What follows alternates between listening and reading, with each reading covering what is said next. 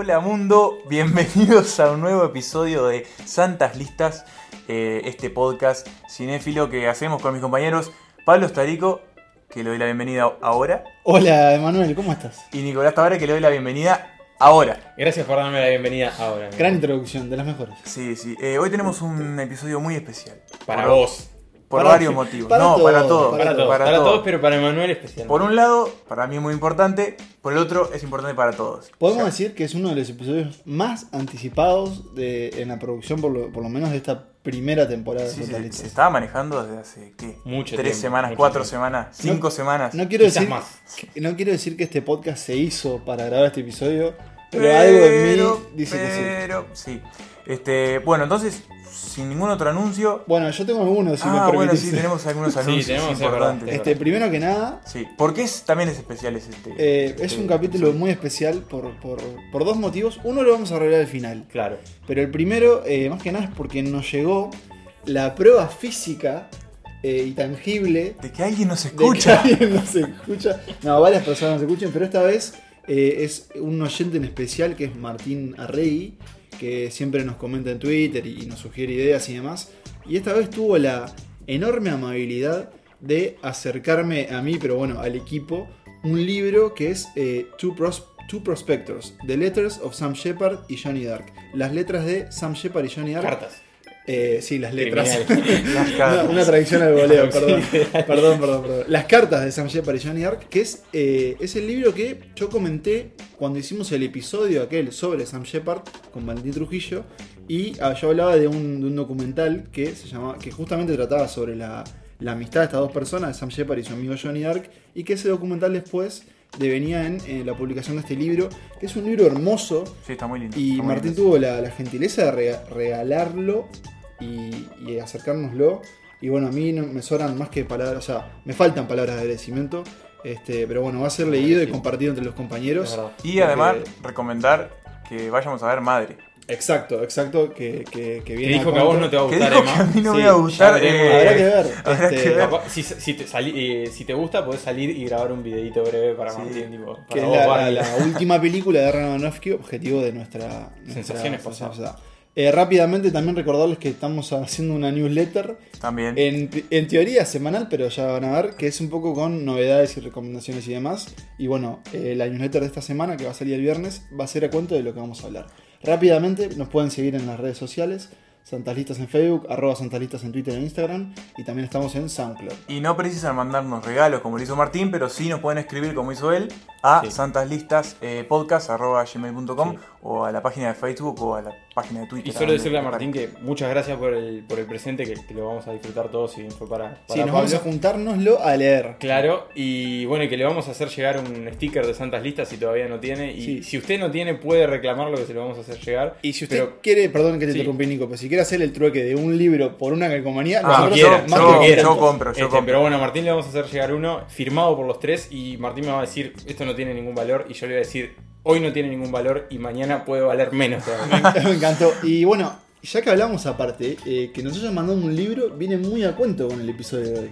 Sí, es nuestro episodio más literario. es creo. nuestro episodio más literario, es de cine, pero ¿por qué es literario? ¿Les parece si escuchamos la presentación de el protagonista de este episodio de Santas Listas? Vamos.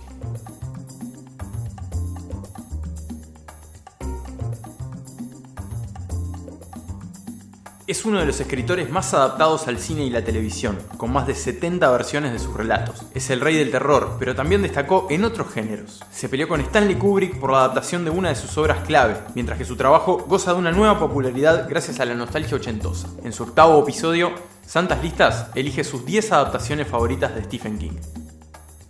Bueno muchachos, para mí es un honor decir que este episodio es sobre la obra, la obra adaptada de Stephen King, Sí. el escritor más grande que dio este planeta, el escritor más grande que dio Maine. Vamos No sé a no sé dejar claro que las opiniones sí. expresadas por cada uno de estos conductores Son individuales. son individuales. Y le venimos haciendo todos los mandados a este muchacho, Kubrick, Eh, Stephen sí, King. la, la verdad que sí. se ve Esto que- va a cambiar en la próxima temporada. Stephen King, Stephen King, un sí. gran autor y uno de los autores más prolíficos probablemente en el, en el mercado Sí, actual. sí, es impresionante. y un gran eh, representante del género que, que escribe, pero que, en el que no solo se mueve, que es el terror. De la cultura pop en general, ¿no? ¿Cuántas cosas han estado influenciadas por los libros de Stephen King, por, por toda la iconografía y ese mundo Y ahora hay ha como un cierto resurgimiento también, porque bueno, la gente que se crió con sus libros está llegando a dirigir Claro. películas, series, y ahí tenemos cosas como Stranger Things, ponerle que tiene mucho de Es muy King. kingiano. Y Pero- hay un estreno también que Motiva, esta lista. esta- Sí, que obviamente ya lo van a ver. Pero hoy no venimos a hablar de cine. De, De no puedo hacer ni un enganche ah, no, bien. perdón, bueno, me voy, Boris.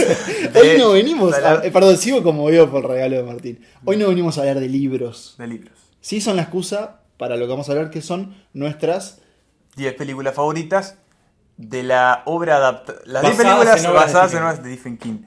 Y para ir de entrada ya al episodio 10, vamos con una obra que no es tan conocida Stephen King. Ya estoy linkeando la obra, no estoy hablando de las películas, estoy hablando de No, libros. Emma, Emma, Por favor. ustedes ustedes remitite. Y hay que decir algo igual. Hay muchísimas películas. Es un montón, Sí, es hay un montón. Este, 10 sería solo Sí. una muy ínfima Sí, parte sí, sí, de lo que es la obra adaptada. Que hay muchas King. buenas que quedaron afuera. También hay muchas secuelas infames. Sí. y, hay mucha, y hay mucha basura, hay que decirlo. Sí, Hay hay más, cada sí. basura. Pero Pero, bueno. bueno, episodio 10 es Episodio Dolores. puesto 10, Emma. Buah, ya el estoy- episodio 10 estoy- faltan Es que, algunas semanas. Frankie, hoy es un No, episodio de, emociones. Yo también, estamos sí. todos, estamos todos emocionados. Yo voy a hacer el ancla acá, digamos, y que, Sí, que por favor. no está tan pasándola tan mal. Volvamos a flote. Nico, ya que estamos, ¿cuál es el puesto número 10? Puesto número 10 es Dolores Claiborne. ¿De qué va? ¿De qué va? Bueno, te cuento.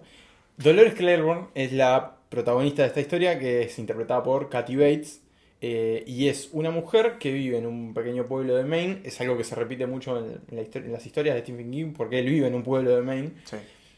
Que, bueno, al comienzo de la historia la vemos eh, aparentemente asesinando a una señora mayor que ella es la encargada de cuidarla. Esto motiva que su hija, que vive en Nueva York, es escritora, es periodista, perdón, eh, y que vive en Nueva York, vuelva al pueblo y se vuelva a encontrar con su madre, que hace mucho tiempo que no ve, pues ya se pelearon y se distanciaron. Y bueno, su hija, que es Jennifer Jason Leigh, vuelve a este pueblo y empieza a involucrarse con la historia de su madre, que ella considera que, o sea, su madre está en plena investigación por homicidio y bueno, y esta, y esta hija que empieza a ver cómo fue, como a reconectarse con su madre y a repasar su pasado. Es una película que va mucho al pasado para ver, bueno, que el padre de esta, de esta joven, el esposo de Dolores, era un alcohólico violento que la maltrataba a Dolores eh, y podía tener intenciones perversas con su hija. Al mismo tiempo, vemos la investigación de la muerte del esposo de Dolores, no es un spoiler, sino que pasa pronto en la historia. Este, entonces, tanto como en el pasado como en el presente, vamos descubriendo la historia de esta mujer que supuestamente tiene unas cuantas víctimas en, en el placar. Claro. Una pregunta. ¿Por qué está esta película en esta lista? Porque en realidad, dado nuestros cálculos matemáticos, como siempre hacemos, es combinamos nuestras tres listas individuales, generamos una en común. Esta película, digamos que fue impulsada, entró en este ranking gracias a Nicolás. Entonces yo te pregunto, ¿por qué está en esta lista? Bueno, a mí lo que me, gustó sobre todo de esta película es eh, la historia que cuenta, el drama que cuenta sobre Dolores, como esa relación madre-hija que, y cómo va evolucionando, porque comienzan muy distanciadas, pero de a poco vamos viendo por qué estaban distanciadas y cómo pueden reconectarse. Es una posibilidad que nunca sabemos si se concreta o no hasta el final. Este, y por ese dinamismo que tiene como de la mujer que, que tiene que pasarla mal y, y que a pesar de todo eso logra salir adelante, encontrar aliados en esa lucha que tiene doméstica y, y elaborar su propia historia. Yo creo que es un drama muy poderoso y saca un poco a Stephen King del terror y creo que eso también es llamativo. ¿Y Es- de dónde viene esta, este, Justamente, esta ustedes- Que es, es lo que vamos a ir en cada uno. Perdónenme, pero yo voy a hacer referencia a los libros de esta, de esta lista cada vez que aparezcan. Dolores Claiborne es unos libros, algo como vos dijiste, Nico, que salen del terror, sacan a Stephen King del terror. Te va a dar varios ejemplos. Varios ejemplos, y es interesante porque es un libro que está escrito, es, es un monólogo, es un monólogo, enteramente un monólogo de Dolores Claiborne contando todo esto que le pasa.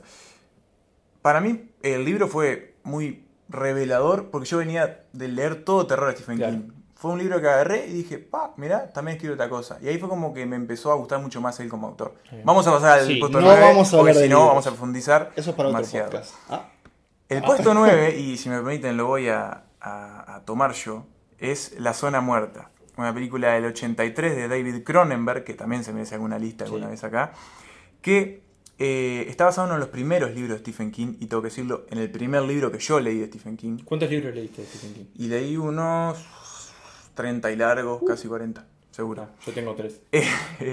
Pero bueno, La Zona Muerta Cuenta la historia de Johnny Smith, que es un profesor de literatura que está por casarse con una, una muchacha. Johnny está, eh, está interpretado por Christopher Walken y la mujer, su esposa, casi esposa, su Futura este, esposa. futura esposa es Brooks Adams, que ya la mencionamos en la lista Sam Shepard porque es la protagonista de la película en la que Sam Shepard es un terrateniente y que se llama Días del Paraíso, Días de Días de Gloria. Días Días de Gloria. Ahí va. Eh, bueno, la cuestión es que Johnny tiene un accidente de tránsito al principio de la película y queda 5 años en coma. El loco se despierta 5 años después y el mundo ha cambiado. La mujer con la que se iba a casar se casó con otro eh, y bueno, ha pasado de todo un poco. La cuestión es que él empieza a tener como visiones cuando agarra la mano de la gente o cuando to- hace contacto con ella. Visiones que pueden ser en el presente o en el futuro. Entonces ahí él empieza, y empieza a ganar fama como de psíquico eso y lo empiezan a consultar. La policía va a resolver asesinatos, este, bueno, diferentes tipos de, de cosas para lo que eh, los psíquicos trabajan. Bien, sí. Eh, Sí, la es una especie de Quitapal. Eh, la película no, no vale la pena revelar más, pero él va, este, va a encontrar una misión Sí, con la que Se va a curar entrar en una, en una, digamos, en un conflicto político. político mil... De, de escala pequeña, digamos. Al ¿no? No- principio. sí, al principio. Igual no imaginemos este. ¿Qué podría haber pasado? Claro, sí. Bueno, sí. Eh, yo también la, la agregué en mi lista. Es, es una película muy disfrutable. Sí. Que sí tiene ciertos toques de- del año en el que, que se hizo, ¿no? O sea, es una película ochentera. Sí, sí, este, tiene unos ritmos, un- unos cambios de edición. Pero tiene un, para mí un papel muy, muy bueno de Christopher Walken. Que creo que en- por lo menos nuestra generación, que obviamente lo vio más tarde en su carrera, está más acostumbrado a un, a un Walken más caricaturesco. Claro. Y acá está en un papel verdaderamente de un hombre que sufrido, ¿no? Que no solo se, se- él tiene una línea muy, muy, muy buena para mí, que es cuando le dice a la mujer que ahora se casó y le dice, para vos pasaron cinco años, Para yo, mí, sí. para mí fue ayer, sigo con los mismos sentimientos. Es una película muy triste por todo lo que le pasa a él. El libro es muy triste. Y otra vez tenemos a King fuera del terror. Y si se pone a pensar, ya tenemos dos películas listas que no son de terror y él es el rey del terror. Creo que anticipándonos no tenemos Sí. mucho terror en esta lista. Y, y bueno, un Cronenberg que, que no todavía no, no va a ser lo que creo yo que, que son sus- o sea, el director que El Cronenberg, claro, el Cronenberg, que sí. se conoce, pero que sí ya empieza a explorar este varias cosas, porque justamente esa, esa o sea, varias oportunidades visuales y justamente esa- esas, esas visiones que él tiene le dan este le dan terreno para hacer de todo, ¿no? Desde un incendio Sí. hasta una zona bélica en el medio de una película muy tranquila. sí, sí, sí. Pero bueno, así que ahí está la, la zona muerta. La zona muerta. Y eh, pasamos al octavo, que es Misery, una de las películas más famosas, una de las adaptaciones más, adaptaciones más famosas de Stephen King, porque bueno, le fue muy bien a su actriz protagónica, Katie Bates. Bueno, Pablo. acá vuelve a aparecer Katie Bates, este, vuelve a aparecer, o sea, cronológicamente Fue filmó antes. primero Misery y después hará Dolores Claiborne, pero en esta lista aparece ahora en este puesto número 8. Eh, igual les voy a pedir ayuda porque yo en Misery, si bien la incluí y no dudé en incluirla cuando, cuando la armé, la vi hace mucho tiempo, pero la premisa, la más eh, resumida que se me puede ocurrir, es básicamente un escritor, un autor célebre, Emma. Eh, célebre eh, por una serie de, de este tipo de novela histórica romántica Ah, de encanta, esta época. encanta Tipo Outlander. Ahí va, ahí va, muy, muy Outlander, bueno, ese- en ese por diferentes motivos. Miren cómo escapo de contarla, ¿no? Bien. Pero creo que está bueno porque lo mejor de esta película es que no sabes por dónde va, Sí, obviamente, ¿no?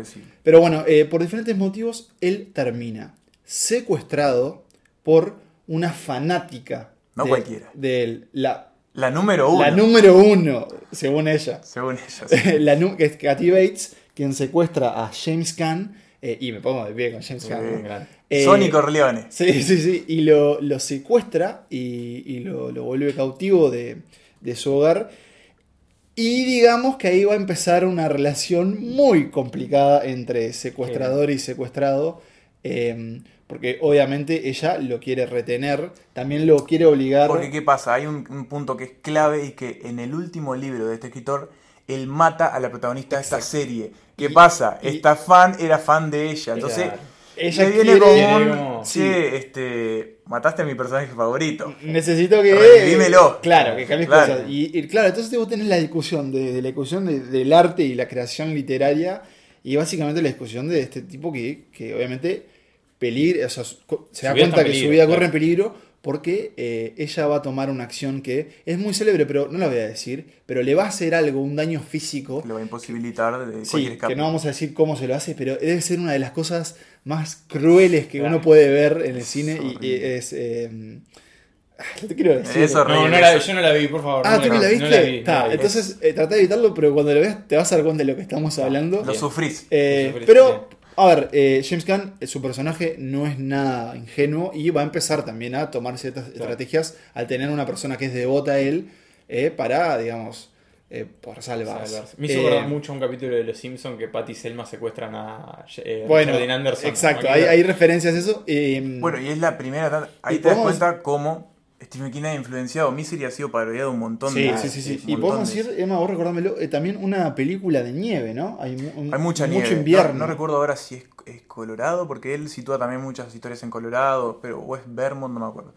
Pero sí, hay mucha nieve y también eso imposibilita su, su escape. Bueno, una Kathy Bates eh, en terrorífica Que ganó el Oscar. Que ganó el Oscar no y que sin duda también, este, yo imagino que cuando Ryan Murphy de- la citó para participar en American Horror Story, Pensó en Annie eh, Wilkes. pensó obviamente, claro, en, en su trabajo en Misery. Así que ahí tienen en el puesto número 8. Y la primera película de Rob Reiner, porque ya va a volver a aparecer en esta lista Sí. Sí. como director. Séptima película de esta lista y seguimos sin entrar en el terror puro y duro. ¿Por qué? Porque es Milagros Inesperados, de Green Mile, una película de 1999. Y dirigida por Frank Darabont, que también va a volver a aparecer en esta lista.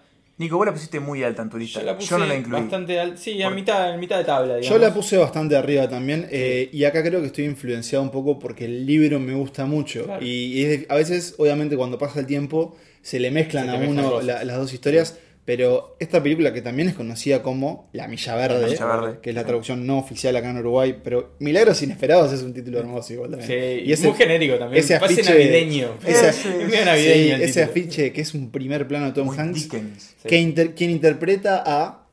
Tom Hanks, que interpreta. ¿Qué pasa eh, hermoso? Luis?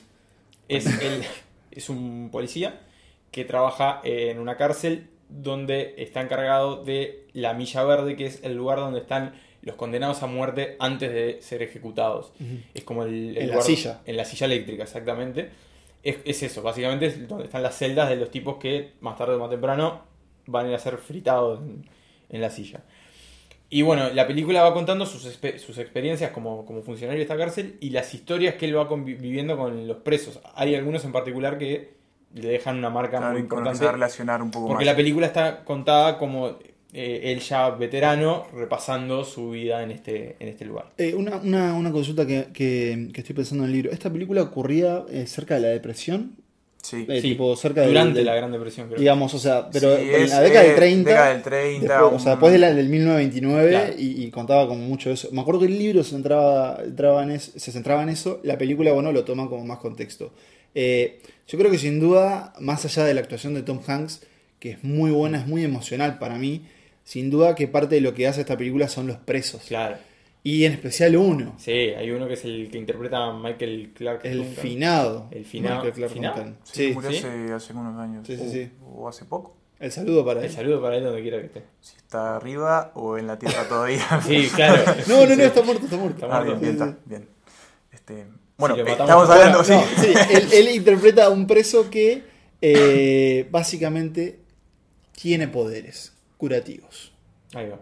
Eh, y eso obviamente va a afectar la dinámica de esa vida de estas personas que están yendo hacia, hacia sus últimos días y también la vida de los prisioneros. Pero también hay, por ejemplo, eh, otro prisionero que, que tiene una relación con, una, con un ratón. Sí, sí, es muy Hay como una galería de, de estos personajes que uno diría entrañables, pero obviamente muchos son asesinos, ¿no? claro, Porque es sí, sí, básicamente el crimen que Sí, en, en este estado uno tiene que cometer para ser condenado Digamos a que no es la primera y la única película que tenemos en esta lista donde va a pasar eso. Sí. ¿Vos, la, que vos lo la- pienso- vos la- la viste ahora recientemente?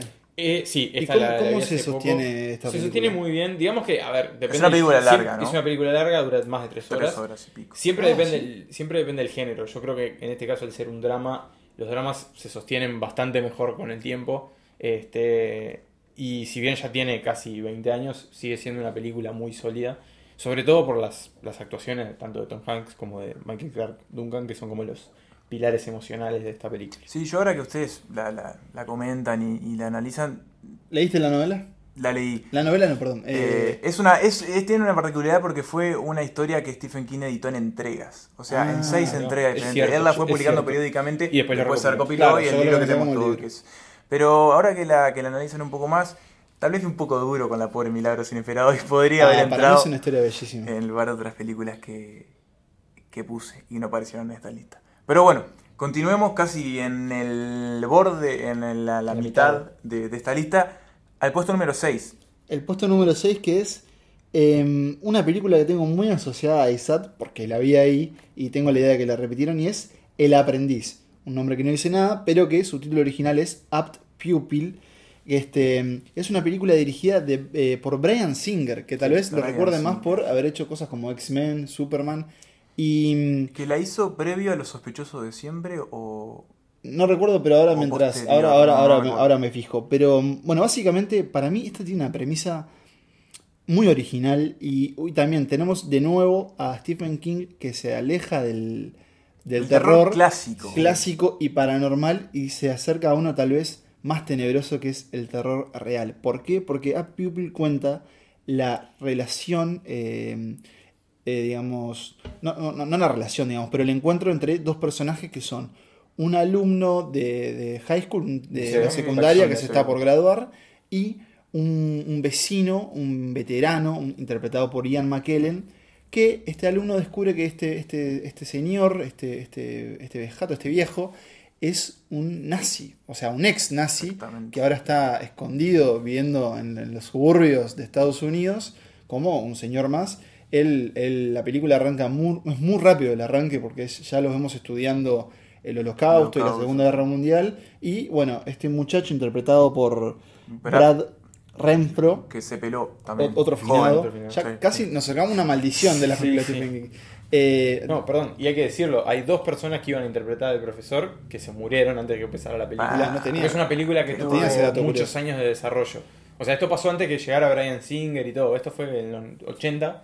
La película se iba a adaptar en esa época primero. Sí, la película es del 98. Es una, Claro. es una, el libro es, eh, por lo tanto entendido, es más, el- no, sé, es un, no es un libro, perdón, No, es, es, parte de esa, de esa recopilación que, Stephen King hizo que se llama. eh, es Different Seasons, en inglés es eh, la- las, cuatro- estaciones. que va a dar otras grandes obras que no vamos Sí, a decir. sí. Pero lo que quería decir es que es una prisa muy oscura porque uno piensa, bueno, ¿qué va a hacer este chico con esta información, con, con este conocimiento de este nazi? Lo va a denunciar, pero no.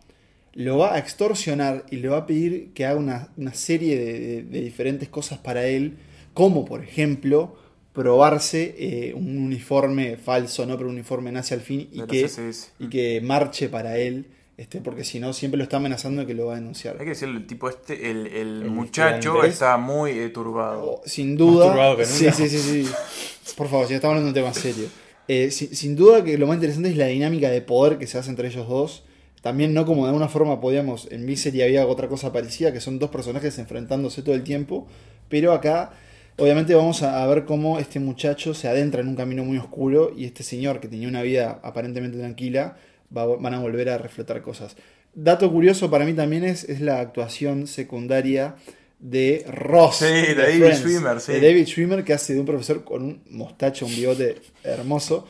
Que bueno, va a terminar lamentablemente para él envuelto en esto. Eh, es una película que para mí es maravillosa como está dirigida. Las actuaciones están buenísimas.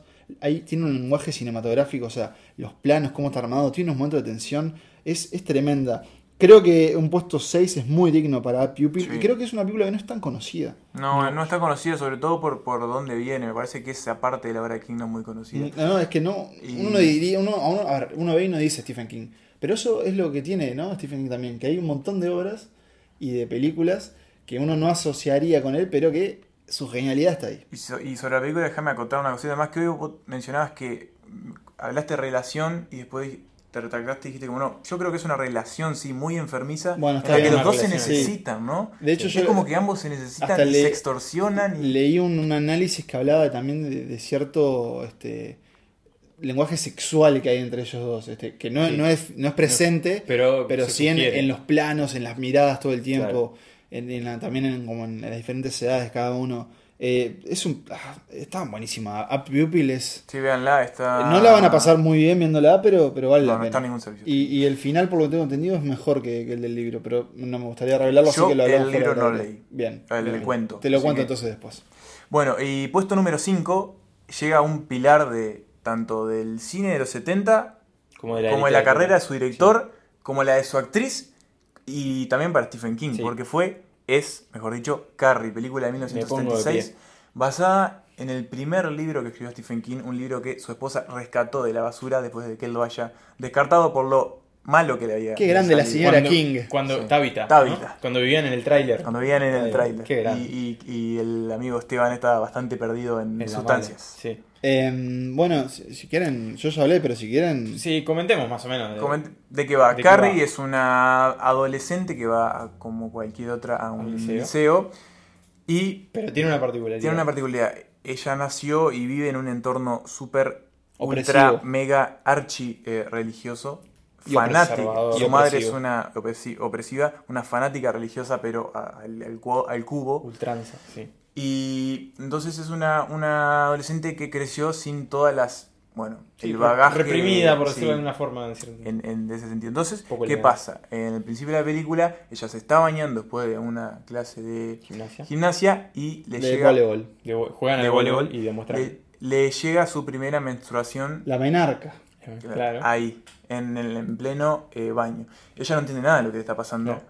Y se pone a gritar como una loca y, y Ayuda. pide ayuda. Y sus compañeras comienzan a burlarse de ella y, y- y abusarla por ser la rara. Pero no, ya desde esa, de esa primera. La primera, o sea, el- el- la secuencia de arranque es genial para mí, que es, es como un. La de los casilleros, que va por los casilleros. Primero es, primero es un traveling que baja por arriba de la red y ya se escucha, oh, no se la pasen, pásense la carry, pásense la carry. Tírense la carry. Que la- que la- sí, eh, claro, tienes la carry del equipo contrario que le va a errar, obviamente le erra. Ya vemos que Carrie es una chica, es una chica rubia, este, muy frágil en apariencia. ¿Sabes la clásica underdog? Claro. Claro, de la- de la y bueno, obviamente este, le, le marra, ¿no? Le erra. La- y ahí ya la empiezan como a insultar. Y ahí te damos cuenta que ella sufre mucho de- del abuso de sus compañeras que la ven como un ser raro porque en- lo es. Y en todos los ambientes, porque con la menstruación no solo llega su paso a convertirse en mujer, sino también una serie de poderes psíquicos. Claro, sí. Eh, ella lo que logra es como, como poderes telepáticos, telepáticos no, eh, telequinesis, que lo que es puede mover cosas con su Manipular mente, el ambiente manipular- con su mente. Claro. Por ejemplo, pasa un muchacho en bicicleta, le grita Carrie la rara, no sé qué, y ella con su mente lo tira de la bicicleta.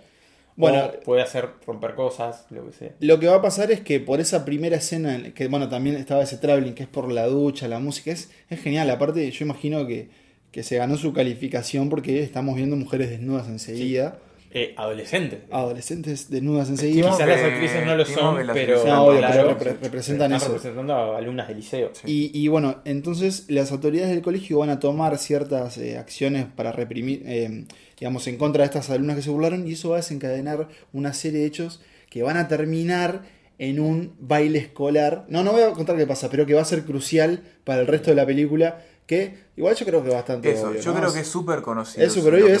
Carrie bañada En en sangre de chancho. sangre, este, y básicamente vengándose de todas estas personas que le han hecho este mal. La cosa se pudre feo. Sí. Tenemos por, por ahí correteando y haciendo travesuras a John Travolta. Travolta. John Travolta. Es- si, no me Este- equivoco, si no es el primero, es el segundo papel que tuvo en cine. Muy juvenil Travolta. Eh, Bueno, pero mencionamos a, a su director Sí. y no dijimos quién era. ¿Quién es? Que Brian de Brian Palma. de Palma. Un grande. Y también su actriz que quedó muy marcada por este Sí. papel, que es Sissy Spacek, creo que se, men- Ujú. se- Sí. se dice Que la verdad que está hace un gran trabajo en esta película. La verdad que es muy convincente su personaje de Carrie. No. También su madre. Su madre. así. Iba a decir que no, así su madre. Ah, para mí no, su madre no, no, me, no gusta mucho. perfecta. Poco- Es lo que tiene que ser Sí, para mí. Es lo que tiene que ser. Y a- vamos a, recordar que esta es la primera de tres carries, si no me equivoco. Sí, Porque claro. tenemos esta versión, una creo que Uno en más los cercano a 90, los 90 y, y después una muy de reciente, 2013, 2003. con, con Chloe Grace Moretz Exacto. y Julianne Y Moore haciendo de su madre, que ahí sí, eh, a Julianne Moore le compro todo, yo la vi, la película no me gusta, pero el papel de Julianne Moore en esa película es tremendo. Es que no habían, en este caso son esas cosas que no tenés que rehacer. Claro. Ah, Aunque bueno, con el puesto que viene vamos a ver que a veces las adaptaciones pueden ser buenas. Solo para decir de Carrie que lo que hace muy bien son como los cambios abruptos de clima. Veníamos diciendo esa escena inicial que es un baño con adolescentes eh, secándose, vistiéndose y correteando de un lado para el otro y de repente le pasa lo que le pasa a Carrie y cambia todo. Y en el baile de, de grabación pasa lo mismo. Hasta ese momento la película es casi que una película juvenil eh, de Disney Channel. Y de repente cae el balde y se pudre todo. Y hay un cambio brusco de la orientación de la película que es maravilloso. Yo creo que de todas formas no todo es perfecto. No, y sin que, duda, sin duda. Y que sin duda creo que las temáticas que trata eh, son más duras de ver que algunos de los, voy a poner, abrir comillas eh, virtuales, de los sustos que propone y más que nada un final que es una tarrajada. Y yo Sí. quiero, quiero reivindicar algo de, de Stephen King. Porque él se metió con un asunto tan femenino como este mundo que cuenta Carrie ya en su primer libro. O sea que no era un tipo que eh, iba, jugaba a lo seguro. Claro. ¿Pero él no había publicado con seudónimo antes? Él no había publicado nada antes de Carrie. Ah, o sea, esto es su primera Esto es su primer eh, obra escrita. Que bueno, no le gustó y la tiró a la basura, La tiró, pero da, pero eso es otro tema. Bien. Pero se metió en un tema que es bastante complicado. Pero bueno, como decía Pablo, a veces hay que hacer las A cosas. veces hay que hacer las cosas de vuelta. Y en el cuarto puesto Gran enganche, Nico. Te lo En tengo que, el- lo tengo que decir. En el cuarto puesto llega la primera película de terror Puro clásico. y duro, sí. Puro y duro. Es más, la primera que, que viene de esta década. De esta década. Y perdón, no sé si es de terror puro y Me duro. refiero a la. a la- a- Tiene muchos elementos, A sus referencias, a pero su- al modo de ejecutar. para mí no es y- y película el, de el terror. paranormal. Claro, ahí Claro. va. Vamos a decirlo. Vamos a decirlo. It.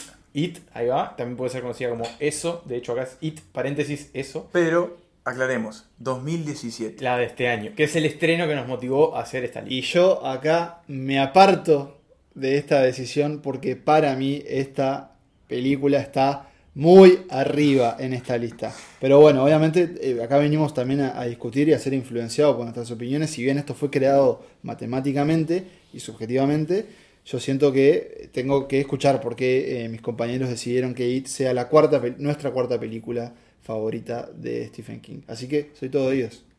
Primero que nada, hay que dejar claro que It Primero que es, nada, buenas noches. Primero que nada, bueno, saludarlos. que It es eh, lo mejor que escribió Stephen King. Para mí, por lejos, es lo mejor que escribió Stephen King.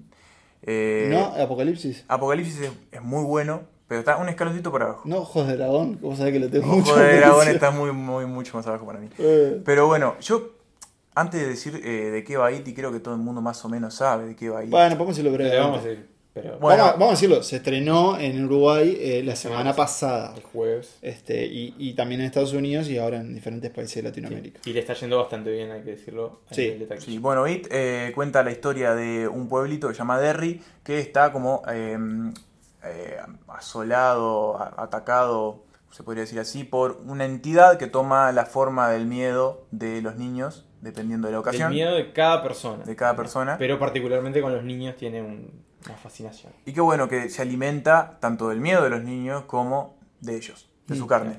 Y toma principalmente La forma de un payaso. Pennywise, el, El payaso, payaso bailarín. el payaso bailarín.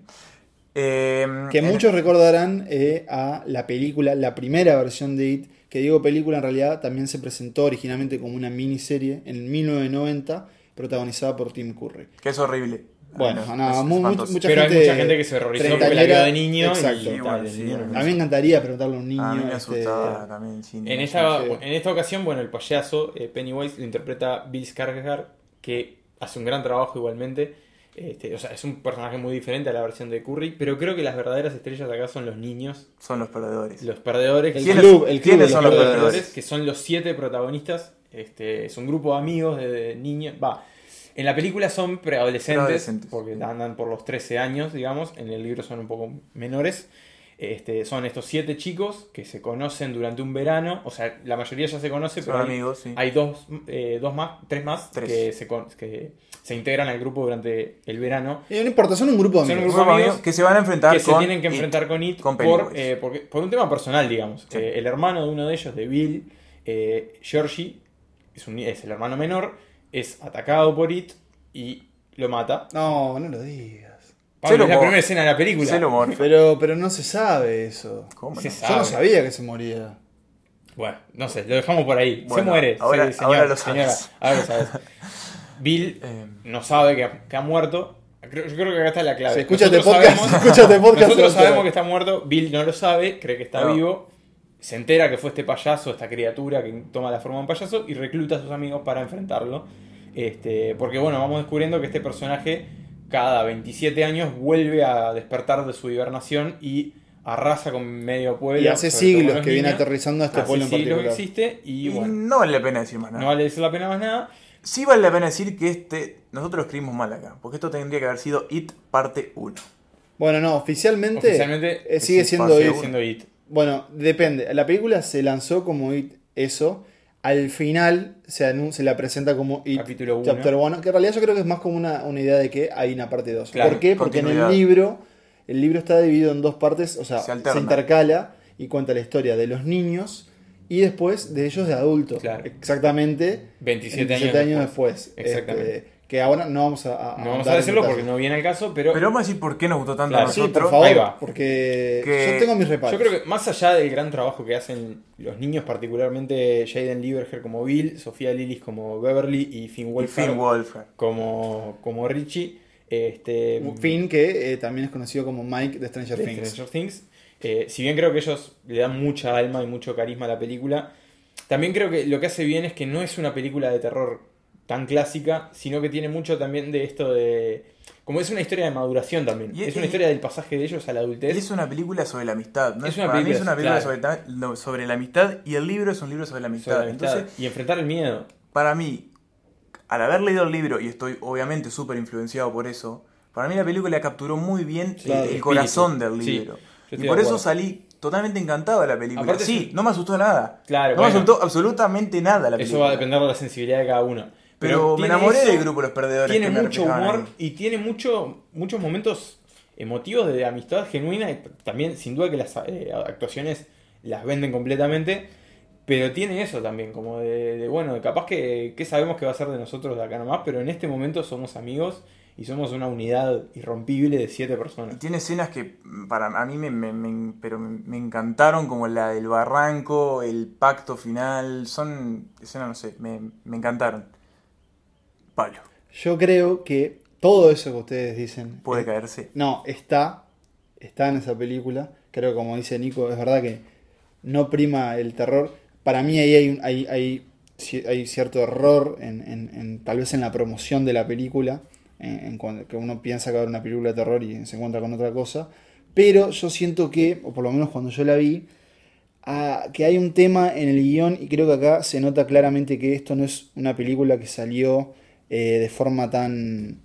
eh, Ordenada. Tan ordenada porque esta película tuvo una primera versión, eh, hay que decirlo, esta película, la, la de 2017, es dirigida por Andrés Muschietti, Muschietti eh, que es un argentino que dirigió Mamá o Mama, una película de, Hollywood, pero española en realidad.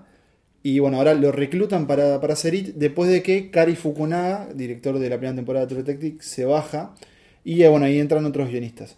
Yo creo que ahí se perdió algo y siento que más que nada. Es una película de dos horas. La segunda hora de la película para mí se tambalea, eh, principalmente cuando, voy a tratar de no decirlo, pero los personajes tienen un enfrentamiento muy claro con, con Pennywise. Y después, bueno, eso después la película sigue, ¿no? O sea, los hechos siguen, a ellos les pasa algo y tienen como que volver a enfrentarlo. Pero ahí creo que se empieza a tambalear y, y- y las temáticas, muchos, muchos personajes no quedan desarrollados. Bueno, se, eso, eso prioriza, se prioriza y bueno, en realidad también capaz que es por eso que es un capítulo 1, capaz que si cuando salga la secuela las vemos eh, así como Juntas. juntas. va a ser mejor, pero yo igual quiero dejar claro, yo la disfruté mucho, me parece que es muy entretenida, te reís Te reís mucho. más de lo que asusta. sí. Me gustaría igual saber qué piensa un niño, por ejemplo, de Claro. 12 años, si, Mm. si se asusta, porque eh, yo les comentaba cuando la vi que me dio más asco que miedo, porque no solo por, por, por Por la It, apariencia sí. de It, Hay otros personajes muy asquerosos. ¿no? exacto, más que nada en las Los personas adultos. de Y Derry. hay muchas eh, Pero y la- acciones humanas muy asquerosas. Claro, y como la forma de representar a, una- a unas temáticas en claro que, por ejemplo, se repiten en, en Carrie, que es como, por ejemplo, de, el desarrollo de una, de una niña mujer y cosas así. Pero bueno, no sé, capaz, eh, yo tengo ganas de verla de nuevo igual, a ver si me gusta más o menos. Pero ta, siento que tal vez podría estar un poco más con esta lista, pero igual, sin duda, merece estar en las 10. Así que creo que por ahí podemos eh, haber dicho todo lo que teníamos que decir de It. Pasemos al podio. El podio lo arranca es la, un podi- tremendo un podiazo. No sé Podiazo, si eso existe, boludo. pero es un podiazo. El, el podio comienza con la película mejor puntuada de el Internet Movie Database. A Manuel le encanta este dato, siempre lo repite. Es- me- sorprende mucho. ¿Lo has chequeado? Vos, vos fijate, yo me voy a chequear. Lo voy a chequear. Eh, sí, sí, chequearon, entra las 250 mejores películas eh, De la historia. de la historia, según el ranking que hacen los usuarios, o sea, es muy relativo esto. Sí, o sea, sí, es sí. una película que está por encima del Padrino, Claro, de no, Ciudadano no, Kane. no, Está. Dígalo. Eh, es Sueños de Libertad. Sueño. Es singular en ¿Sueño? este país. En este país, al menos. Ah, bueno, Sueño de Libertad. Este país se toma muchas libertades con las traducciones. de Shawshank Redemption, una película de 1994, de nuevo de Frank Darabont, protagonizada por Tim Robbins y eh, me pongo de Me pie. pongo de pie. Bueno, ahí Bueno, está, eh, estamos viendo en nuestro ordenador que eh, Sueño de. Libertad, traducida por IMDb como Cadena Cadena Perpetua, perpetua, bueno. de es- la Eh, película más eh, con mejor calificación. Empatada con el padrino. Empatada con el que Padrino, decirlo. pero no, Pero nunca la- ha empatada, bajado. pero está arriba. Claro, Eh, sí, sí, sí, sí. O sea, es Cadena Perpetua, eh, Sueño de Libertad, Shawshank Redemption, El Padrino y El Padrino 2. Pero bueno, ya esas Sí, eso es serán otro tema. Bueno, me pongo pie por quién? Por Morgan, Morgan Freeman, que Freeman, también está en esta película. grande. Que fue quien eh, fue parte de nuestro último jueves de lista. Donde Para- encabezó esta película. Para los viejos lectores que nos siguen este. Nico, ¿qué es Sueños de Libertad? Un peliculón, primero, primero que nada. eh, se ambienta en la cárcel de Shawshank. De nuevo, Stephen King vuelve a, a una cárcel, en este caso en la década de 1940, pero la historia eh, abarca varias décadas. Acá no hay milagros. Acá no hay milagros. Este, es una historia mucho más realista. Tim Robbins encarna a un banquero estadounidense que a- al comienzo de la historia va preso por haber presuntamente asesinado a su esposa y al amante de su esposa. Dos La gran, la gran OJ. la gran OJ, ahí va, pero con mucha menos sangre y menos persecuciones en carretera. La cuestión es que el juez le da dos cadenas perpetuas, que es como algo muy redundante, Este, dame una sola y ya Dame está. sola. Dame lo mismo, 90 años Me voy y a ya morir está, ahí sí. adentro igual. Cuestión que el señor entra a Shawshank y se encuentra con que está en una cárcel muy jodida. Shawshank es la cárcel en la obra de Stephen La King. cárcel de la obra de Stephen King, porque hay que decirlo, Stephen King eh, tiene vi- vincula todas sus obras o Están casi vinculadas todas, de alguna manera. transcurren en el mismo universo, digamos, y hay muchas locaciones. Eso está confirmado. Está confirmado por sí, él. de los libros, aparte. Claro. Pero todos los libros son el mismo Bueno, universo. bueno, bueno. hay como varias versiones del universo, pero Hay, hay mapas gráficos en Claro. internet donde puedes ver cómo se conecta cada obra, Ok, pero ok. O claro. sea, pero en, en- en donde existe es- esta cárcel de Shawshank, Pennywise anduvo en otro Y- estado. Y puede Carrie ser, prendió sí, fuego claro, en- sí. De hecho, a y veces que se referencian directamente los eventos de otros Y se acuerdan de Cuyo que mató a alguien. Claro, Ah. sí, sí, es como todo muy así. Pero bueno, eh, este señor entra a la cárcel y ahí se hace amigo de Red, que es el personaje de Morgan Freeman, que es como un preso bastante célebre porque es uno de los que se encarga de contrabandear eh, cigarros, eh, libros, lo que sea. Lo que, lo que un preso necesite, él te lo trae de afuera, vos le tenés que pagar, obviamente. Este, y bueno, y ahí se genera este vínculo entre los dos. Red también tiene una cadena perpetua por homicidio. Y se empieza a generar este vínculo entre los dos con el personaje de Tim Robbins, que si no mal no recuerdo se llama Andy. Andy Sí. Dufresne. Andy Dufresne, ahí va. Andy. Este, que bueno, que él empieza a, empieza a resignarse al hecho de que va a vivir toda su vida, lo que le queda de vida en la cárcel, y va a tratar de que esa cárcel se convierta en un lugar mejor. Y de hecho, nosotros vamos a vivir parte de eso porque Claro. es una película larga. también. Larga, también, más de 2 horas 20. Dos horas y pico, sí. Este, y que nos va siguiendo a lo largo de dos décadas el periodo de, de Andy en la cárcel, que él empieza a hacer, a ayudar a los presos, ayudar al, al- al- al encargado de la prisión, ayudar a los policías, y tratar de juntarlos a todos para que, bueno, que el infierno sea un poco menos infierno. Y los ayuda tipo de manera contable. Él hace Claro, él cuentas, como, era ban- eh, Claro. banque- eh, bancario, eh, el banquero es el juego bancario, eh, empieza a usar esos conocimientos de contabilidad Claro. este, para ayudar a los presos y a los, por ejemplo, en un momento ayuda a los guardias a hacer las declaraciones de impuestos.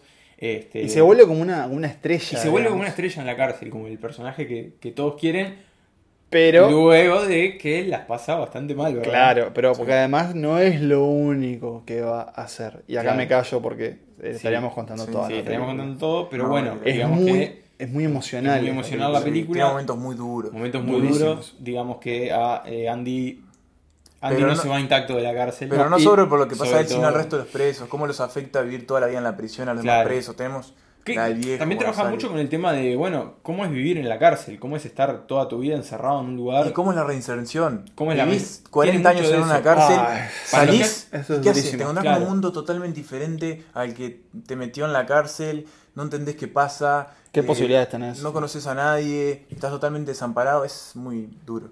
Una de las, uno de los, de los mayores sostenes de este filme es la relación entre Andy y el personaje interpretado por Morgan Freeman, que al principio lo recibe como, como le tira capita, ¿no? ¿Quién O es sea, este? Claro, o sea, vos no me conocés a mí, o sea, esto de acá es así, así, así, así, y de repente se da cuenta que no, que hay esperanza, Que no es un preso más. que uno puede soñar por la Bueno, libertad, que- aunque esté Ah. en la cárcel. Oh. Y hay que decirlo, para los que hayan visto la serie El Marginal, hay una escena del Marginal que involucra a un preso viejo que sale de la cárcel, Que está totalmente, que está tota- totalmente tomada y robada película. de esta película. Eh, sí. Pero debe ser un homenaje. Sí, es es- un homenaje, es- ¿no? obviamente es un homenaje de, de eh, Caetano. que- Pero, digamos, eh, hay- bueno. ¿se talla algo en madera?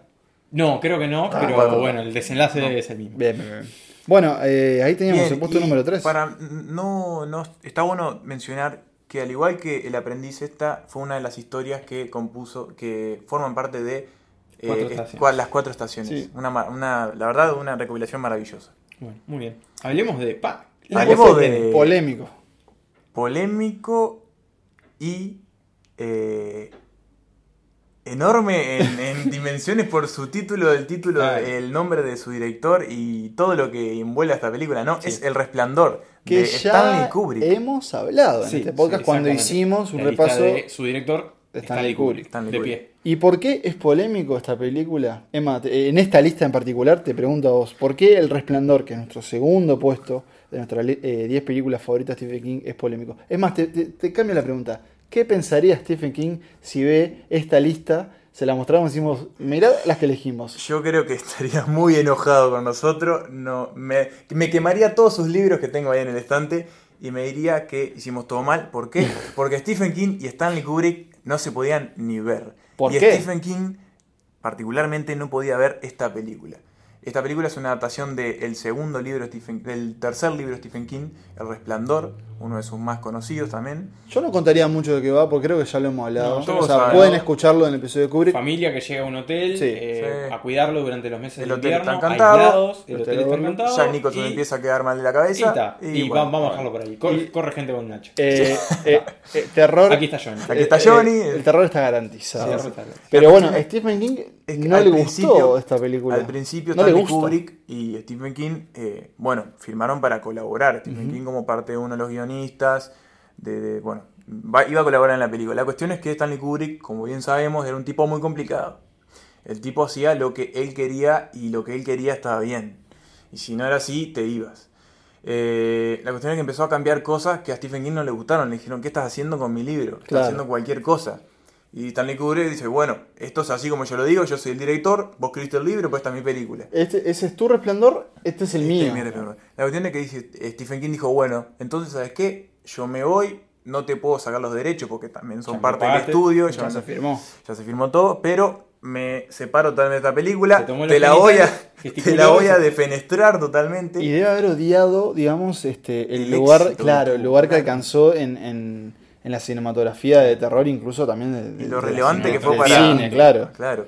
Este, Y para la carrera de cada uno de los involucrados. La cuestión es que la cosa no queda ahí porque Stanley Kubrick digo, ah, bueno, vos te vas, entonces, ¿sabes qué? Te cambio más la película. Si tú vos ponías un auto amarillo, yo te lo pongo rojo. Rojo. Si, si, bueno, iba a decir algo al final, mejor No. Pero si pasa cambió cosa, va a pasar totalmente Otra, lo sí. contrario. Así que bueno, es una película que... Más allá de eso, creo que es una excelente película. Muchas escenas memorables, muchas frases memorables. No, y una, y una, hay, hay un documental que es RUM 237. 237 que Una Bueno, le cambió el, nom el, el- el El número, número a la habitación también. Bueno. ¿Por qué? Porque sí. RUM 237 que es un documental sobre, digamos, ciertas teorías conspirativas que están en torno a la película y a su filmación. Che, qué linda la teoría. Emanuel. Bremerman, ¿de qué lado está? ¿Kubrick o King? Ah, porque hay que recordar, donde eh, yo ahora estoy viendo detrás de Nicolás una biblioteca, eh, no, no, no hay ningún payaso, no te preocupes, una biblioteca cargada de libros de Stephen King, pero arriba de esa biblioteca Está la foto de Kubrick. está la foto de que Kubrick. fue un regalo de este Eh, juego. claro. Para mí es muy complicado. Jugátela ya. Creo que voy por Stephen King. Oh. Eh, su libro me. El libro me gusta más que la película. Bueno, entonces yo ahora sé que me, me- me preguntaba y me imaginaba ¿Sabes por qué? En este re- renacimiento que ha tenido las adaptaciones de Stephen King, ¿sabes que me estoy imaginando un anuncio, ponele, capaz que este año no, pero el año que viene, serie del Resplandor para Netflix? Ojo, ojo, ojo. Pero el no, es más, te- cambio, lo digo así, Stephen King, Stephen King's Ah, The Shining. bueno. me muero. No, ojo. Pero Hay- serie, está miniserie, en carpeta, cuatro capítulos. Está en carpeta. Ya te una lo digo, la pre- firmo acá, lo firma Santa Lita, señores. Está en carpeta una precuela.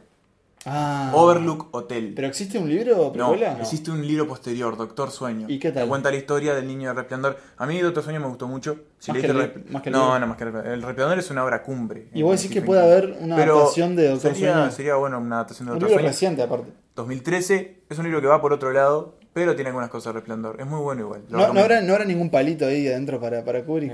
Algo tiene No que lo haber. recuerdo. Alguna capaz que li- Pero- eh, frases, letras de líneas que si lees dice. eh, eh, Kubrick bah. puto. Sí. pero bueno, Con todo respeto. estamos pasados. Sí, no sí, pasado sí, de sí, tiempo, pero eh, es muy difícil no hablar porque sin duda acá hay un montón de películas, cada una diferente entre sí, no se repiten.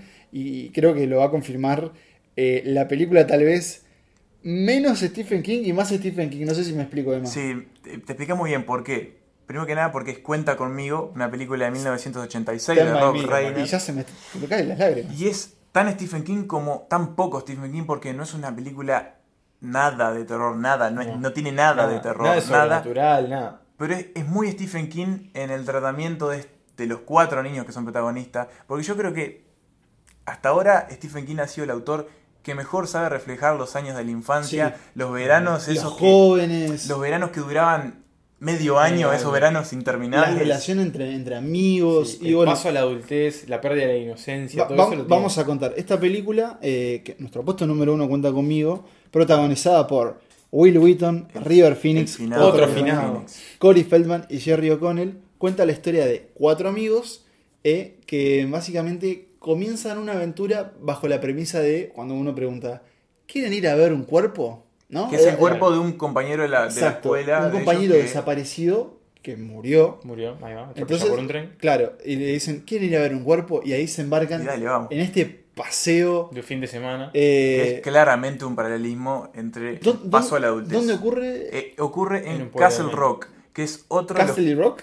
No, Ca- Castle, Castle Rock, Rock. que es otro de los pueblos ficticios creados por Stephen King, donde pasan muchísimas de sus, histo- de sus historias, como La Tienda, eh, un montón de otras. Sí, de hecho hay ahora una miniserie, plan, una, una serie de miniserie. antología que se llama Castle Rock. ¿De Hulu es? Creo que es de Hulu de Amazon. No, no, no. no. Y- no. Donde va a estar Bill Skarsgård, el nuevo Sí, Pennywise. y donde va a estar eh, alguien de Carrie, que no me recuerdo quién era, que creo que no es Isis Pasek, pero va a haber una de las protagonistas. Pero bueno, cuenta no. conmigo. eh, es el primer puesto de esta lista y también de las listas individuales de, de Manuel y mía.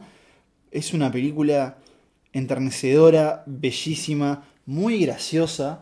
Y que Muy si esta- triste también. Muy triste. Y si esta película no, exist, no existi- existiera, no existirían muchas otras cosas. Por ejemplo, para mí, mucho el tratamiento que se le hace a los, a los personajes de It. O incluso también que hay cosas más decantadas de Stephen King, que es Stranger Things. Este, y por ejemplo. O de uno de los capítulos más recientes de Ricky Morty. También, Hasta ahí llega. Ah, no me spoileen, no me spoileen. Ah, bueno, vas a ver que hay, hay una clara referencia. Este, pero bueno, es, es. Yo creo que obviamente gran parte del encanto de esta película de Rainer es esa relación entre esos, esos cuatro amigos. Que, aparte, bueno, se ambienta en los 50. Es en los 50 porque, ¿no? bueno, hay que decirlo, King fue niño en los 50. Claro, entonces hay una cosa que para mí es genial de ver ahora que es a estos ocho fumando Claro. abundante. Con 10 años. No, no, que le dice, che, mirá, le saqué cuatro cigarros a mi, a mi, a mi padre. Dice, ¿lo fumo ahora? No, no, no, no, no, pará. Se fuma después de comer. No, no, es no, cuando no, no, mejor no, sabe no, el cigarro. tremenda, En cada escena. Este, Y eso de que, che, te paso a buscar por tu casa a tal hora, Sí. estate Ah. ahí, porque no hay celular, Claro, y no que hay los tipos comunicación, se van no hay un nada. fin de semana al medio del bosque y nadie se preocupa porque. Como- ojo, le dicen, nos vamos a acampar a la Claro, casa de tal, eh, porque... Pero está. ¿Por qué? Porque no hay, no hay grupo de WhatsApp. O sea, esta, Claro, personas otra época, unidas más por, sencilla. están unidas por otra cosa. Y, por ejemplo, ahí eh, tiene mucho, vos decías, la verdad que tiene cosas muy tristes, por ejemplo, en, en las vidas de cada uno de ellos El que vamos a ir descubriendo. El protagonista principalmente. Pero yo quiero, y, y capaz que vos te puedas entrar más en eso, pero quiero destacar el humor que tiene en, en, en, en esas frases que uno tenía con los amigos, sobre- frases, eh, conversaciones que uno tenía con los amigos sobre nada. Y por ejemplo, hay una acá que es un, razo- un razonamiento que uno hace y dice: Mickey es un ratón. Sí. Donald es un pato. Pluto es un perro. Pero qué carajo? Y eso, eso- eso es un, un- un solo ejemplo de la genialidad de King. Este, Y eso en la misma escena es otro ejemplo de la genialidad de él. Que porque está en una fogata, ¿no? No Claro. recuerdo si esa frase era en la fogata igual. Esa frase no es cuando están caminando por las vías. No, Sí. es cuando están caminando por las Bueno, Está, ¿y qué pasa? Ahí lo tenés en dos tandas. Tenés a Claro. eh, Teddy y Bern adelante hablando de Mickey y el super ratón y todo eso. Atrás tenés a Gordy. eh, Gordy y Chris, que son los otros dos, hablando atrás de eh, cómo podía superar uno de ellos la muerte de su hermano. Ah, de- no, tremendo. Son como un paralelismo. Que es John Cusack. Sí. muy joven. Y bueno, la película es narrada por uno de ellos. Por ¿no? Gordy, Gordy, que es eh, Will Wheaton. Y tiene un final devastador Sí. cuando nos enteramos, digamos, de, del, Del- futuro. del- ¿Qué del pasó futuro de cada ellos? uno. Claro. Eh, nada, es. Hay, esta película hay que verla. Hay que Eh, verla. Si no vieron Stand By Me. hay que verla, hay que verla varias veces en, en la vida. Yo la he visto, no sé, tres, cuatro veces y nunca pierde nada. Eso sí, estoy leyendo en este momento por primera vez la historia en la que se basa, que también también- está incluida en el libro Las Cuatro Estaciones. Repasemos entonces qué películas lista están ahí. Están El Aprendiz, Up Pupil, están Sueño de Libertad de Shawshank Redemption, que el, el título del cuento es Rita Hayward, por la Mm, actriz, sí. y la redención de Shawshank. Ahí va. Y está El Cuerpo, que es la- el relato en el que se basa Claro. Cuenta conmigo. ¿Qué es ese cuerpo? Hay solo uno que no está adaptado, pero que próximamente lo van a adaptar, que se llama El método de la respiración. No va a quedar eh, historia o Stephen cuento de Stephen King aceptado. Ah. Nico, tal vez para cerrar, me gustaría saber qué te pasó a vos con Cuenta conmigo. Porque no puede ser que no te conmovió tanto. Claro, yo creo que fue eso. La película en sí me encantó, la pasé muy bien viéndola. También tiene lo que dice Manuel, que yo solo la vi por primera vez eh, para esta lista. Por ahí si la veo varias veces aumenta mi consideración. Pero fue, quizás, no sé, vayan a saber, por haberla visto en mi casa sentado frente a la computadora, que no terminé de conectar del todo. Sí lo hice y me encantó, como les digo. La película es muy divertida, muy entretenida, tiene momentos que te parte del medio. Pero quizás como que, no sé, como que se perdió algo Claro. en el camino. Claro. Te prometo que cuando, cuando este podcast, este emprendimiento crezca y tengamos nuestra sala de cine, La voy a poder vamos, vamos a hacer el ciclo de Stephen King arrancando con Cuenta conmigo. Y todos vamos a llorar y vamos a emocionarnos. Y, y bueno, pero Repasemos la lista. repasemos la lista. Igual de cuenta conmigo una cosa más. Siempre. Tiene la esa maravillosa canción. Sí, la Stan que le título. la que ¿no? le da título. No podría haber cerrado de otra forma. Todas las películas tenían que terminar con esa canción. Sí, gran canción. La lista. Tenemos en el puesto número 10 a Dolores Claiborne, puesto número 9 La Zona Muerta, puesto número 8 Misery, puesto número 7 Milagros Inesperados, puesto número 6 El Aprendiz, puesto número 5 Carrie, puesto número 4 It, la nueva, puesto número 3 Sueño de Libertad, puesto número 2 El Resplandor y puesto número 1 Cuenta conmigo. Muy bien, estoy Bien, muy lista, contento de esta lista. lista. Y creo que podríamos. a ver, Vamos a mencionar las que quedan afuera, ¿no? o sea, va, vamos, a de decir eso, vamos a decir eso. Cada uno diga rápidamente una que le hubiese gustado ver. Empiezo yo si no les molesta. Eh, una que, que no había visto y vi para, esta, para este emprendimiento fue Cucho, Cujo, Sí. que es la historia de un perro que, que es mordido por un murciélago y básicamente se convierte en un an- animal asesino. Y es genial porque es una especie de San, no es un San Es un Bernardo, no, es un San- Bernardo, es un San Bernardo. es un San Bernardo Rabioso. hermoso y, y que obviamente por, por la producción y el dinero que había lo van como enfeando poniéndole unos mocos encima y vos supuestamente tenés que ver un alma un- un animal mortífero y asesino una bestia del infierno y es, es, es, tier- es ternísimo pero para mí tiene- la película esa tiene una cosa genial y disculpe que lo rápido pero es en un momento que una madre y un hijo quedan atrapados en un auto Muy claustrofóbica esa parte. y, y es gran parte de la película Ah. este, y tienen que ver cómo enfrentar a este perro tan tierno como letal Dato Listo. que me encanta de Cuyo, eh, el libro de Stephen King no se acuerda cuándo carajo lo escribió. O sea, él lo mira, dice no entiende drogado. nada cuándo escribió estaba- porque estaba hasta las manos de todo lo que se Bien, metía. esa, esa es la mía La mía es eh, la que hubiese querido ver para esta lista porque el libro me gustó mucho, es Dolores Claymont, vos la viste Nico, pero me gustaría resaltar que yo también incluía a Christine, que es un libro que a mí me, me gustó mucho, sí, y que está adaptada por John Carpenter el mismo año que salió el libro, una jugada media extraña. A una sinergia ahí comercial. Que es una película muy berreta, muy clase B, pero es John Carpenter y, y me gusta Qué mucho. grande. Yo pensé que ibas a decir la que voy a decir yo, que es Cementerio de Mascotas. Ah, bueno, sí, también. Pet Estoy de acuerdo. Cemetery. Sí, sí, sí, me Que la acuerdo. película es muy terraja, pero la historia que cuenta es muy buena. Ah, jodidaza, Es aparte. jodidaza, termina muy mal. El libro es durísimo, de los más duros. de Ah, Stephen ¿sí? King, bueno Yo saberlo. no sé, creo que no se traduce tanto eso en la película. Capaz que de nuevo por un tema Da de un poco de costos. risa. Genera un poco de Este, humor involuntario, sí, pero sí. la verdad que es excelente y además eh, generó esa hermosa canción de los Ramones Claro. que sí. la compusieron en la casa de Stephen King y, y que suena sobre los Que es créditos. un, que es un gran que. Ramón, ¿no? Eh, vamos a adelantar que, que ustedes están por emprender un viaje Charlie. Eh, no, Sí. no un viaje astral ni nada, No, sino un viaje, viaje fí- un literal. viaje físico. Una licencia, Y vacaciones. una, Vacaciones. sí, este, y, y, y, pues yo me voy a quedar aguantando el fuerte en listas, pero una de las de los objetivos del viaje es conocer a Stephen King. Porque Sí, vamos a ir a Maine, vamos a ir a Bangor donde vive, vamos a sacarle en la casa y le vamos a tocar timbre. Y bueno, y ahí que sea lo que Y sea. ahí yo por favor les pido que le lleven un pegotín de Santa Sí. Y si pueden explicarle qué es. Claro, este, para que lo pegue lo tire a la basura, pero no O importa. sea, a ver, lo que estoy pensando es una foto con Nicolás, Stephen y, y Emma y el pegotín de Claro, Listas. Probablemente Ah, Manuel en esa foto esté No, desmayado, de desmayado, emoción. sí, sí, sí, sí, no Este, sé. Yo creo que se me puede llegar a morir el muchacho ahí adelante, pero, pero bueno, ojalá que por lo menos nos salude. Pero bueno, y bueno, entre otros eventos, eh, dijimos Claro. que íbamos a anunciar que esto Ahora empieza a sonar Stand By Me. un capítulo, un capítulo Tan, significativo para nosotros porque nosotros vamos a repasar. Somos eh, tres amigos y periodistas en ese orden. Eh, trabajamos todos en la misma empresa, que es el diario uruguayo El Observador. Y bueno, también fue donde nació un poco este podcast, ¿no? Básicamente de las conversaciones eh, diarias. Estoy pensando cuando hagan la, la serie. No, no, cuando hagan, la- por ejemplo, este como la película esta Spotlight. Bueno, Ahí va, ahí va. Holy, Holy List. eh, y- ahí salió esta idea. Y bueno, ahora yo voy a eh, dar Tomar un- otros rumbos. tomar otros Claro. rumbos. Voy a abandonar esta, esta empresa. Todavía no, todavía no cuando esto salga al aire. Pero bueno, Santa Lista va a seguir. Claro, Este es el, le, damos- le pedimos tranquilidad a la gente, Sí, sí, que, sí, no, sí, que no especulen más con nuestras personas. No, no, sí, es verdad. Santa Lista va a Santa seguir. Es más grande que cualquier medio. Eh, y en todo caso eh, va a mejorar porque nos vamos a extrañar, yo los voy a extrañar mucho, gurises, eso ya lo saben, pero bueno, vamos a seguir viniendo a grabar y seguir viendo películas, este que bueno, es un poco de lo Pero que bueno, me gusta es hablar de el cine. último episodio que grabamos como compañeros de trabajo. Sí, sí, sí. Que la verdad que en este momento estoy al Y borde Dios- de las lágrimas. Mu- mucha emoción, y mucha Dios, emoción. Dios quiera, y Stephen King, que es otro tipo de, de De idea, Dios. eh, quiera que algún día esto se vuelva a nuestro trabajo también, ¿verdad? Claro. Uh, ¿verdad? sí, Que sí. podamos vivir Eh, esto. señores, si quieren ir colaborando. Y bueno, y para eso, pueden, para eso pueden hacer escribiendo o mandándonos cosas como de nuevo Martín que nos envió este, este libro de Sam. Shepard eh, y pueden hacerlo a través de a- Santas Listas podcast.com o en nuestras redes sociales eh, arroba Santas Listas o en nuestras redes personales Sí. eh, yo soy arroba pestarín con Twitter Emma es arroba Emma Bremerman y Nico es arroba Nico Tavares. ah Nico Nunca Nunca- me acuerdo si es N Tavares o Nico Tavares. Nico por eso, este, así que ahí nos siguen. Bueno, señores, eh, venimos la semana que viene con un Sensaciones. Sorpresa. Aventurero. Sorpresa, no, no, aventurero. aventurero. Sensaciones aventurero. Con látigo y sombrero. y con, Látigo más, y y con sombrero. más sorpresas. Y bueno, esperamos tener más novedades próximamente. Y no se olviden de anotarse al newsletter porque vamos a mandar un montón de cosas de Stephen King.